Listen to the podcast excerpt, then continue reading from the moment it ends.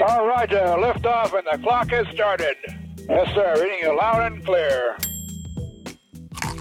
Hola, ¿qué tal? ¿Cómo están? Mi nombre es Eric Schmal. Si ya me conocen, bienvenidos y si no, también. El día de hoy quiero agradecerles mucho a todos por estar aquí por tercera ocasión. La verdad es que estas sesiones han sido bien interesantes. He platicado de temas peculiares y no tan peculiares, creo yo. Pero te agradezco por estar aquí y si estás aquí por alguna razón que no es que hayas escuchado anteriormente alguna otra sesión que he grabado, que son dos, te recomiendo mucho que vayas a escucharlas, en lo especial el pasado, donde hablé un poquito sobre mi experiencia en la industria del marketing digital, con diferentes industrias, vaya, y aquí te platico de algunos tips importantes que creo que te pueden funcionar bastante bien en estos tiempos en los que la contingencia ha estado golpeando un poco los negocios y el comercio en el mundo, ¿no? Entonces creo que te puede funcionar muy bien para que lo vayas a escuchar. Pues al final del día son un poquito de lo que he hecho. Y bueno, el tema de hoy es diferente. Les quiero hablar un poquito acerca de la ansiedad. Yo sé que mucha gente conocidos y no conocidos entienden y conocen este término eh, con terror o con ansiedad precisamente. Pero es importante que lo platique, creo yo, y, y les voy a decir por qué. Normalmente estamos muy acostumbrados a normalizar qué es la ansiedad, ¿no? Te lo platico aquí de mortal a mortal. Está, estaría increíble poder algún día eh, invitar a algún experto. Conozco dos, tres personas que creo que podrían explicar muy bien este tema a fondo.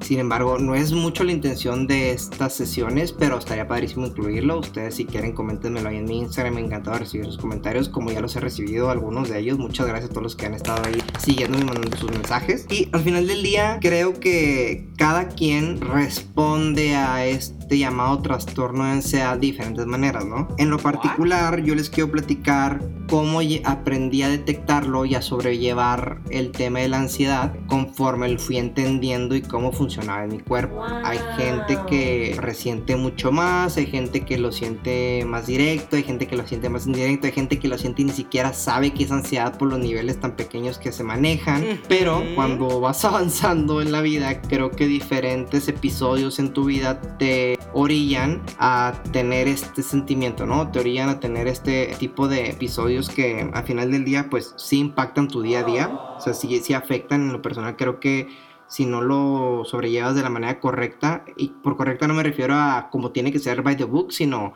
si no lo sobrellevas como a ti te puede llegar a funcionar eh, un balance importante, puede ser pues significativamente un factor de malestar diario y esto va a afectar en tu día a día en todas tus actividades, ¿no? Entonces creo que muchos probablemente ya me conocen, los que no les platico un poquito, yo soy una persona muy inquieta, yo estoy acostumbrado a llevar una agenda muy estricta en el tema de mis horarios, como ya les platiqué en las otras sesiones, yo soy una persona que valora mucho el tiempo, yo la verdad es, creo que el tiempo nunca más lo vas a recuperar como muchos lo contemplan pero sin embargo creo que eh, el tiempo es eso que nos permite a todos tener como un poquito más de balance, ¿no? O sea, si lo sabes manejar correctamente, llevas un balance en tu vida muy importante. Pero este mismo balance por así llamarlo, también nos lleva a ser un poquito estirados, ¿no? A ser muy estrictos en lo que hacemos día con día.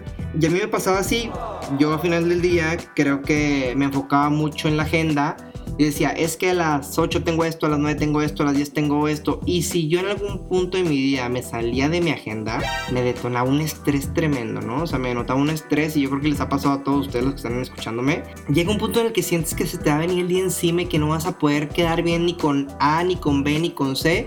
Y llegas a hacerte unas ideas en la cabeza que, uy, no, no, no, o sea, lo único que a mí me tranquilizaba después de tener la cabeza abrumada era un café. Y aquí está otro tema de mí. Yo era una persona que tomaba alrededor de 4 o 5 tazas de café por día. No lo tomaba porque estuviera consciente que requería cafeína, sino lo tomaba porque me gustaba mucho el sabor. La verdad, el café a mí me gusta mucho en lo personal. Creo que es un sabor muy específico que en mi vida juega un papel muy importante en las diferentes etapas de edades. En la mañana cuando me iba a la escuela en la, en la casa de mi mamá, después en la universidad y luego pues en el trabajo, entonces como que siempre fue ese común denominador que existió a lo largo de mi vida. Pero yo no había detectado que ese café era el detonador de mucho de mi estrés. ¿Por qué? Pues porque me ponía bien loco, ¿no? O sea, me ponía bien histérico y al final del día los que me conocen saben que soy una persona, como les comenté hace rato, bastante inquieta y no necesito cafeína. O sea, al final del día darme cafeína es como darle a un niño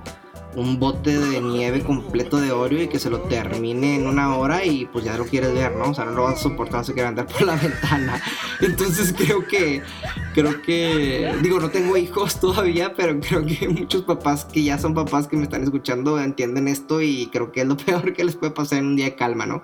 Entonces, esto me llevó a entender que existían varios diferentes detonadores en mi persona, llamémoslos factores, que hacían que mi ansiedad se detonara de una manera impresionante. También yo no dormía mucho, yo dormía, era los que a las 2 de la mañana, 3 de la mañana me estaba durmiendo y me levantaba a las 8, 9 de la mañana a seguir trabajando y eso hacía que mi cerebro siguiera trabajando, no tenía momento de descansar, ni de recobrar energías, ni nada, ¿no? O sea, seguía como que el cerebro yo sentía que estaba ahí arriba dando inconscientemente y yo dormido según un cuerpo. Cuando me pasaba eso yo lo resentía demasiado, eso también era un factor bien, bien, bien raro, ¿no? Y bueno, para no hacerles muy largo el tema, venía el tema de los correos, si no estaba contestando correos, estaba haciendo llamadas, no haciendo llamadas, estaba en una sesión de fotos, en una sesión de video, estaba con cliente en junta, tenía los pendientes de la otra sesión, etcétera, bla, bla, bla, ¿no? O sea, muchas cosas. Todo mi día se concentraba en temas y puntos ajenos y nunca en mí. Entonces, al final del día, yo sentía que yo necesitaba recobrar un poquito de mi tiempo. ¿Y que hacía? Ponía a ver videos en YouTube, Netflix, Amazon Prime, desde las 11 de la noche que terminaba de trabajar y cenar, hasta las 2, 3 de la mañana, según yo disfrutar mi tiempo libre, y eso es lo que más me afectaba. ¿Por qué? Porque claramente dormir poco no es correcto, ¿no? Y no lo resientes tanto hasta cuando pasas los 25, 26, que dices, oye, me siento bien raro cuando me levanto y no estoy crudo, no salí, me desvelé. Es todo, ¿no? Nomás es eso, el sueño es impresionantemente reparador. Lo aprendes a valorar cuando ya estás arriba de los 25, creo yo, ¿no? Y bueno, a pesar de todo esto, creo que a cada quien le da de diferentes maneras. A mí me genera una sensación en el pecho muy interesante, como si me faltara el aire, ¿no? Como si jalara el aire muy pesado. Y eso al final del día a mí me empezó a ayudar a entender que era algo psicológico, que era algo mental, que mi mente era más fuerte y que al final del día, por más que tuviera todos estos temas del trabajo, de mi familia, de mis amigos, yo podía controlarlo, pero no sabía cómo. Y habían episodios muy fuertes donde literal, pues no agarraba ni por dónde y empecé a ver cómo lograrlo. En algún punto, el episodio más fuerte que me dio, que fue donde yo entendí que tenía que hacer algo al respecto, sí me fui una vez a la sala de emergencia muy asustado porque sudaba frío, tenía hormigueo en todo el cuerpo, en las manos, sentía que no podía jalarle correctamente, hiperventilaba y en algún momento hasta me sentí como, como si me fuera a desmayar, pero no, ¿sabes? O sea, muy consciente siempre y todo en orden, pero pues nunca había sentido algo así y yo estaba muy asustado. Entonces, cuando sucedió eso y vi que la sala de emergencia estaba muy tranquilito todo, dije, oye, creo que todo eh, reside en lo que siempre he pensado que es mental y hay que controlarlo. Y ahí fue donde entendí que no me podía volver a pasar eso, ¿no? O sea, me rehusé a que ese episodio me volviera a pasar, poner a mi familia en ese punto de preocupación, ponerme a mí en ese punto de angustia y, y hacer ese show, ¿no?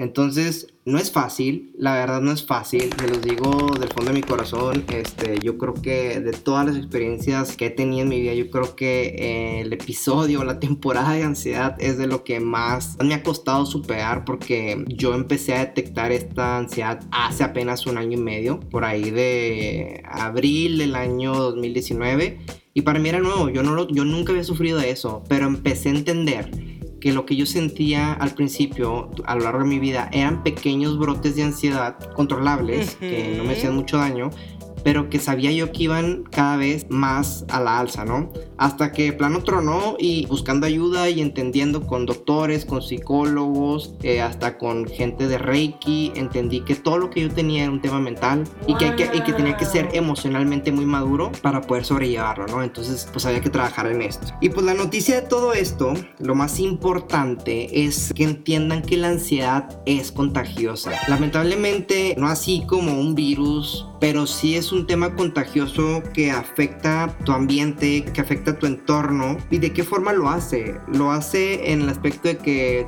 tu humor cambia, tu humor cambia mucho, tu forma de ser cambia mucho, tu visión de la vida cambia mucho. Es, impresionante cómo el cerebro es tan fuerte y la mente es tan, tan poderosa que si no lo controlas es un tema y la verdad es que prácticamente hay que entender que si a ti te está afectando, lo más prudente y lo más responsable es no afectar a los demás, ¿no? Y entonces te voy a explicar cómo cómo esto llega a afectar o cómo podría llegar a afectar diferentes entornos en tu vida. ¿Para qué? Entiendas que hay que buscar este, cómo controlarlo, ¿no? Y también entiendas que muchas veces te nublas y tú te sientes bien dentro de lo normalizado de tu ansiedad y puede ser que estés afectando a otras personas a tu alrededor, ¿no? Una es que con tu equipo de trabajo hay que cuidarlo mucho porque entendamos que al final del día el equipo de trabajo es como nuestra segunda familia. Pasamos más de la mitad de nuestro día en la oficina o en el trabajo con ellos conviviendo y al final del día a ellos los ves todos los días, o al menos cinco días a la semana. Hay industrias que yo en lo personal los veo casi siete veces a la semana. Y es un tema porque tu equipo de trabajo te ve a ti como un líder, te ve a ti como una cabeza de equipo y si te ven preocupado, te ven ansioso, te ven angustiado, pues vas a transmitir eso, ¿no? Y al final del día, ¿cómo se los contagias a ellos? Con un tema de inseguridad, con un tema de descontrol, de que no todo está bien. Y permear eso en un equipo de trabajo no es lo mejor, no es lo más recomendable, dado que acuérdate que si tú no estás bien, ellos no están bien y pues los resultados no van a ser los que estás buscando, ¿no? Entonces hay que cuidar mucho eso, el cuidar, no irritarte con tu equipo si las cosas salen mal, ser un poquito más consciente a veces de los tiempos, que es algo que yo aprendí mucho con el equipo de trabajo, tiempos, momentos, no todos los momentos son perfectos, hay que buscarlos, normalmente se dan por tema de intuición, pero hay que ser consciente en esa parte, ¿no? Otra bien importante es en el tema comercial. El tema comercial me refiero, por ejemplo, clientes, socios, afiliados, etcétera, ¿no? Acá hay un tema donde yo aprendí a ser una persona bastante tolerante a ideas, a comentarios, a críticas constructivas. Entonces yo aprendí eh, durante los últimos 10 años trabajando en diferentes industrias que el cliente, tu afiliado comercial, siempre va a buscar lo mejor para todos, ¿no? O sea, para el bolsillo, para la industria, para la economía, etcétera. Pero algo bien clave es que tú tienes que ser muy receptivo. Cuando uno anda ansioso, que amanece un poquito estresado, tenemos que entender que hay maneras de ver distinta la situación y ser inteligente en un tema emocional para que eso no nos afecte de una manera tan personal, ¿no? Entendamos que es trabajo. Eso es lo primero. Hay que entender que es trabajo y como tal hay que tratarlo así. Obviamente personas que damos, yo creo que la mitad de nuestra personalidad personal, por así llamarlo, en todo lo que hacemos porque nos encanta nuestro trabajo, pero hay que también ser muy inteligentes emocionalmente y entender que una cosa es trabajo y otra cosa es vida personal y que una cosa es Eric y otra cosa es tu chamba, ¿no? Entonces esto les va a ayudar mucho a aprender a escuchar, a no ser esa persona que incómoda, que junta, refuta o hace un comentario negativo o rompe un ecosistema de una manera inconsciente por falta de cuidado básicamente, no por ser mala persona, sino por falta de cuidado en el momento. Eso es clave, hay que aprender a ser más tolerantes porque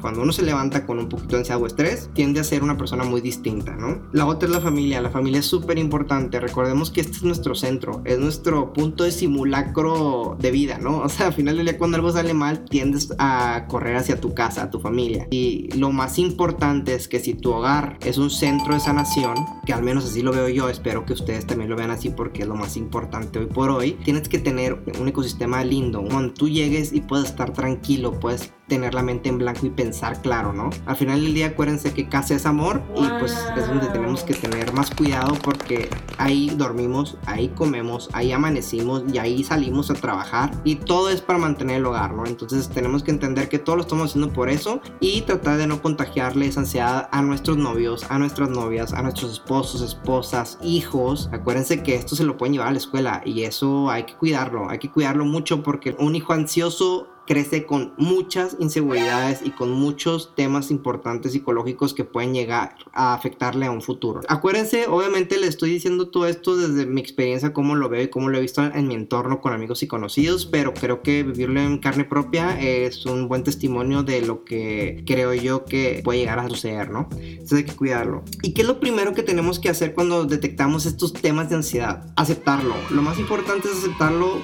¿Por qué? Porque si nunca lo aceptas, nunca vas a buscar ayuda no sé cuál es la manera correcta, como les digo, cada quien tiene diferentes métodos y diferentes maneras de llevar a cabo esta sanación o este control de su ansiedad y su estrés. Lo que sí les puedo decir yo, que al momento de aceptarlo, en que yo entendí que esto me va a acompañar a mí toda la vida y que lo que tengo que hacer es controlarlo, fue que recurrí a temas como hacer ejercicios de meditación, aclarar mi mente, en la mañana, a mediodía o en la noche para dormir. En la mañana normalmente lo hacía, por ejemplo, cuando yo sentía que iba a tener un día como hoy, que iba a grabar un podcast, que tenía que estar relajado, concentrado, en orden, para poder hablarles claro a ustedes. El otro era, por ejemplo, a mediodías, antes de llegar a una junta donde iba a estar un poquito turbio el tema, en el carro cinco minutitos, hacía una meditación sin mucho rollo, nomás como para relajar la cabeza, estar más tranquilo conmigo y de esa forma poder tener como más claro todo. La otra en la noche, que es cuando ya llegaba yo un poquito muy exaltado de todo el día porque había mucha energía en la oficina o en juntas o tuve todo el día corriendo, ayudar unos 15, 20 minutos, a veces hasta 40 minutos, una meditación importante, me ayudaba para poder relajar todo el cuerpo, tener la mente clara y poder descansar.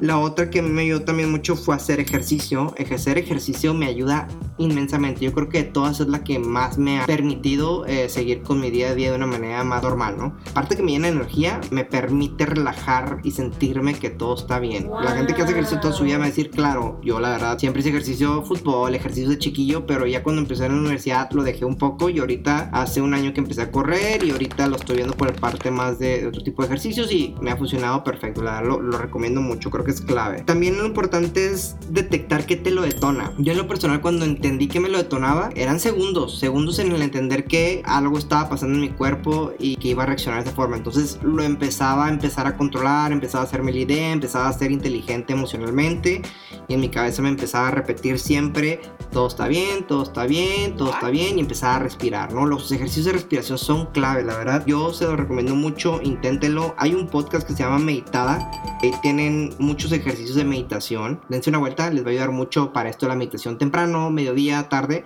También hay un Instagram que se llama The Healing Zone. Increíble. Galia es una persona que hace cosas increíbles en tema de meditación. También lo utilizo mucho para meditaciones largas de 40 minutos. Lo hace perfecto. En Instagram lo encuentran.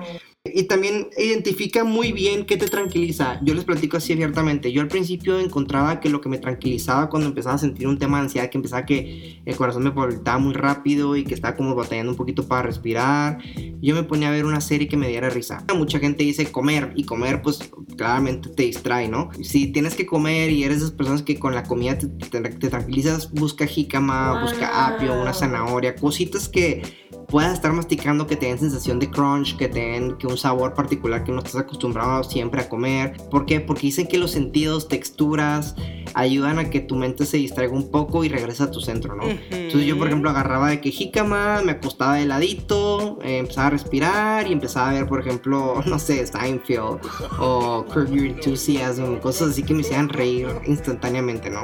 Eso ayuda mucho para que eh, desenfoques la mente del momento actual que no es el mejor y, te vayas a otro, a otro plano, ¿no? Eso también ayuda mucho. Este, platicar contigo creo que es lo más clave. Platicarte a ti, platicarte en el momento, tranquilizarte tú mismo, darte la idea de que estás bien. Acuérdense que platicar con uno no es estar loco, sino es conocerse y es quererse y, y es darse ánimos y es echarse fuerzas y es cultivar energía. Y al final del día eso va a permitir que seas una persona más íntegra, ¿no? Digo, tiene mucho valor el platicar con uno mismo creo que te ayuda a hacer una introspección importante. Una respiración, siempre tratar de controlar la respiración va a ser lo que te va a ayudar a tranquilizar todo, ¿no? La respiración yo creo que es lo más clave. Eso tiene que ir acompañada de cualquiera de las otras formas que yo te he compartido que utilizo para tranquilizarme.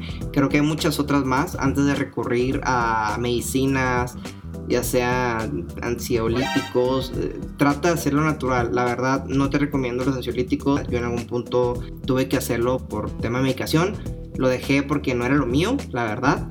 Y hoy por hoy te quiero decir que después de un año soy una persona mucho más plena y he aprendido que hay días buenos y hay días malos y depende cómo lo tomes y con eso creo que puedes llegar a controlar este tema y sobrellevarlo en un día a día y ser una persona más tranquila, más consciente de tu entorno y todos te lo van a agradecer. Te lo juro que el hecho de que tú seas la persona que siempre has sido, la gente lo va a valorar mucho y tú te vas a sentir mucho más tranquila con eso. Y pues bueno, eh, yo soy Eric, ya sabes que si me quieres mandar algún DM en mi Instagram personal como Eric Schmal, me puedes encontrar 24/7 y no olvides seguirme. Muchas gracias.